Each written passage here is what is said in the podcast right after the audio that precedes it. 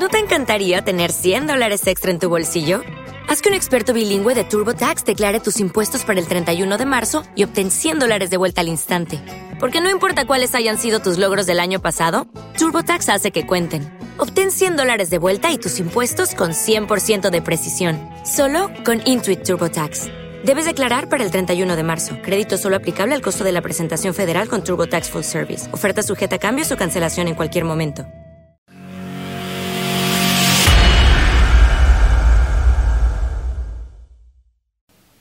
Buenos días a todos y bienvenidos al canal de Ruach Legal TV. Hablamos de impuestos. Tu dinero el año que viene, próximamente, quizá antes, valdrá menos. No es que tengas menos dinero, es que el valor del dinero está relacionado con lo que puedes hacer con el dinero. Y aquí influyen mucho los impuestos indirectos, los impuestos al consumo, el IVA, el impuesto sobre el valor añadido. España necesita recaudar más. Y esto es lo que va a ocurrir. Lo sufriremos todos, pero sobre todo aquellos que tienen menos, porque el IVA es el impuesto más injusto que existe.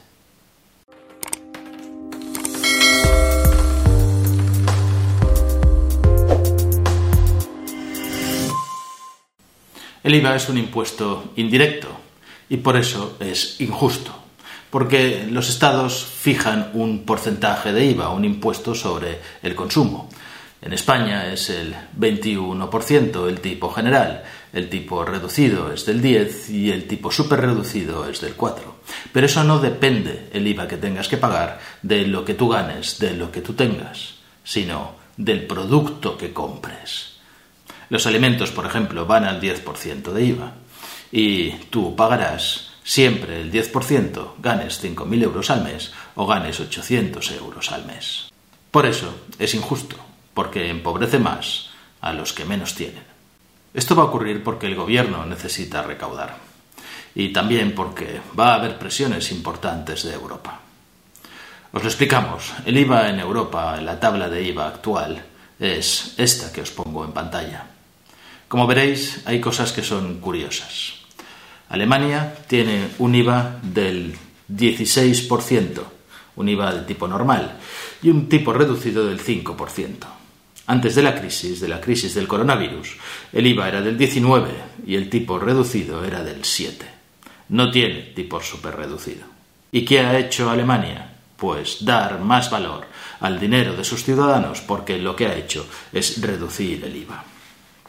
Dinamarca, curiosamente, tiene un tipo único de IVA, el 25%. No tiene ni tipo reducido ni súper reducido. Hungría, y esto es importante, es de los que tiene los tipos más altos, el 27% y un tipo reducido, dependiendo del producto, de entre el 5 y el 18%.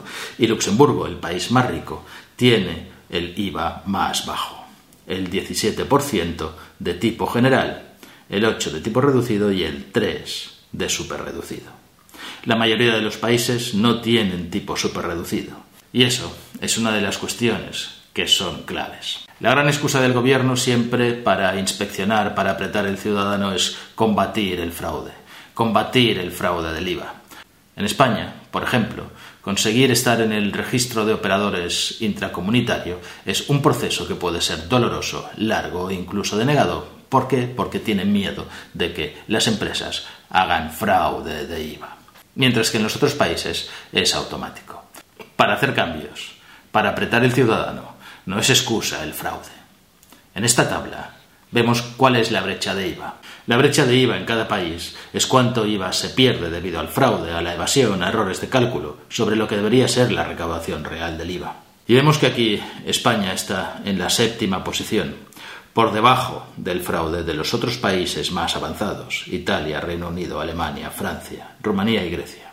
Sí que hay que conseguir reducir estos 5.000 millones de fraude de IVA, pero este no es el caballo de batalla. Es evidente que otros países lo tienen bastante peor y nosotros nos situamos en un lugar, vamos a llamarlo, aceptable.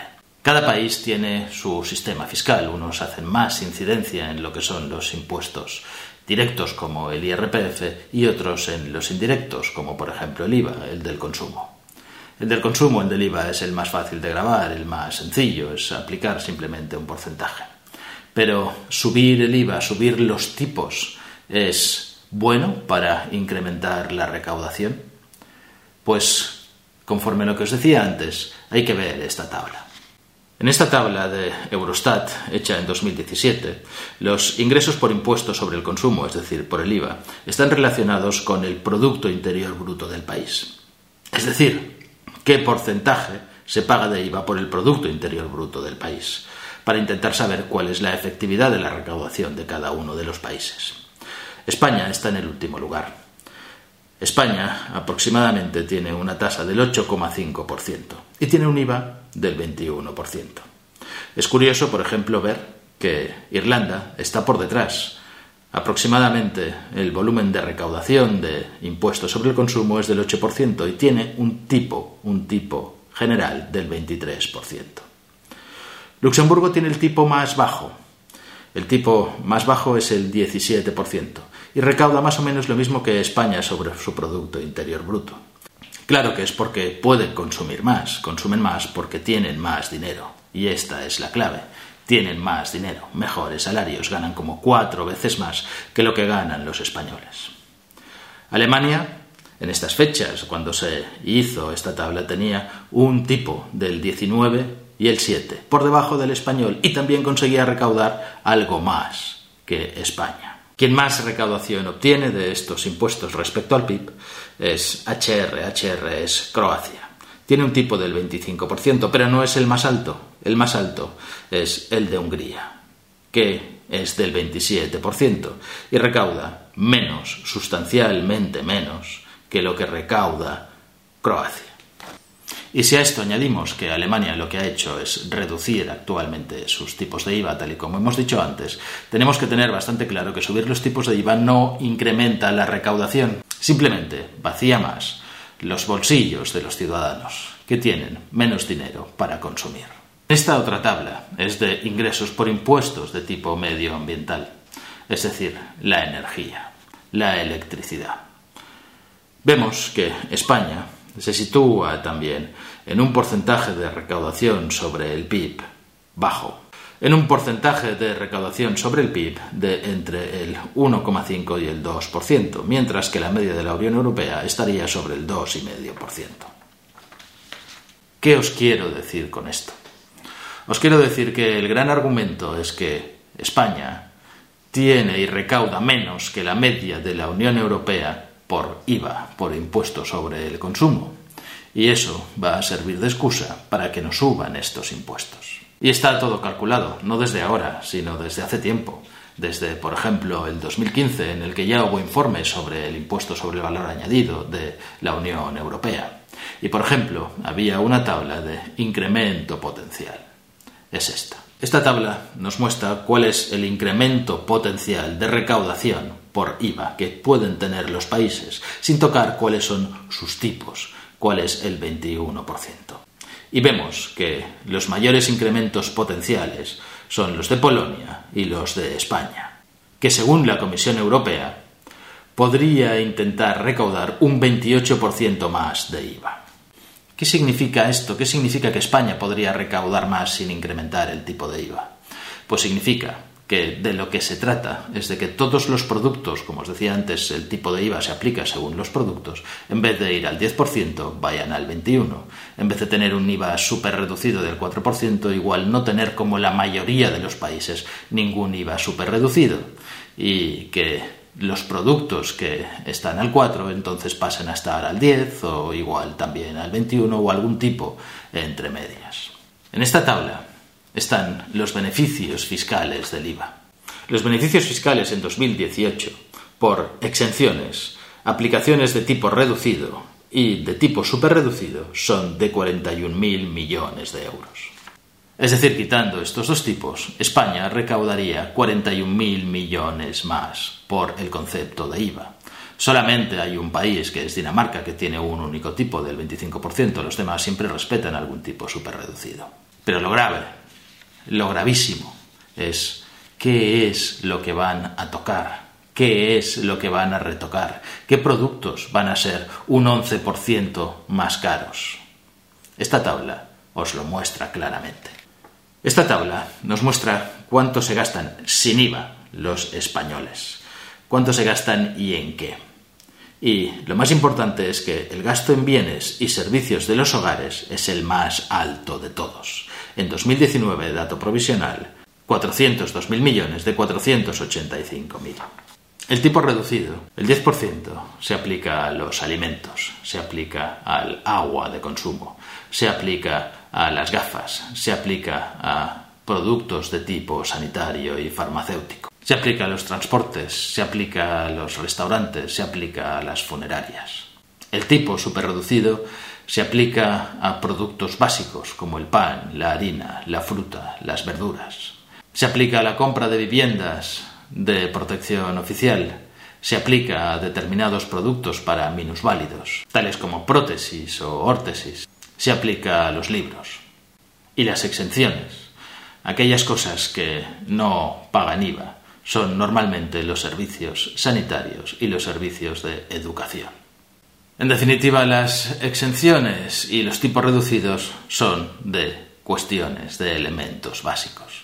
La alimentación, el pan de cada día, la educación, aquellos para los que necesitan algún tipo de producto especial y tienen ciertas dificultades, tienen algunos tipos reducidos. Y esto es lo que va a terminar. Esto es lo que va a ocurrir. Por tanto, el año que viene irás al supermercado, irás a comprar comida y te costará de media probablemente un 11% más caro de lo que te costaba. Cogerás lo mismo, comerás lo mismo, pero tendrás menos dinero porque te costará más. En vez de trabajar en mejorar la productividad, en que los españoles puedan disponer de más dinero porque cobren más, porque las empresas se lo puedan pagar, en vez de intentar que los salarios, la renta per cápita de los españoles suba y aportar y tener ideas sobre esto, que es lo que hace que los países recauden más porque pueden consumir más y quieren consumir más, eso que decía el presidente, no, salgan todos a consumir otra vez, vayan todos a los bares otra vez, vayan todos, a... pero si no tenemos dinero, ¿cómo vamos a consumir y cómo vamos a salir? Yo no soy mago ni economista, pero es que no es muy difícil saber que solo se recauda si uno puede gastar. ¿Cómo puedes protegerte de esto? En algunos vídeos hemos dado consejos de cómo proteger tu dinero, pero en este caso no hay ninguna protección posible. No hay ninguna medida que puedas tomar, más que vayas con cuidado, intentes ahorrar lo máximo posible y vigiles mucho el consumo, porque a partir del año que viene todo será más caro. Si te ha gustado el vídeo, suscríbete, dale al like, dale a la campanilla para recibir notificaciones de los nuevos vídeos y pon tus comentarios. Serán de interés para todo el mundo.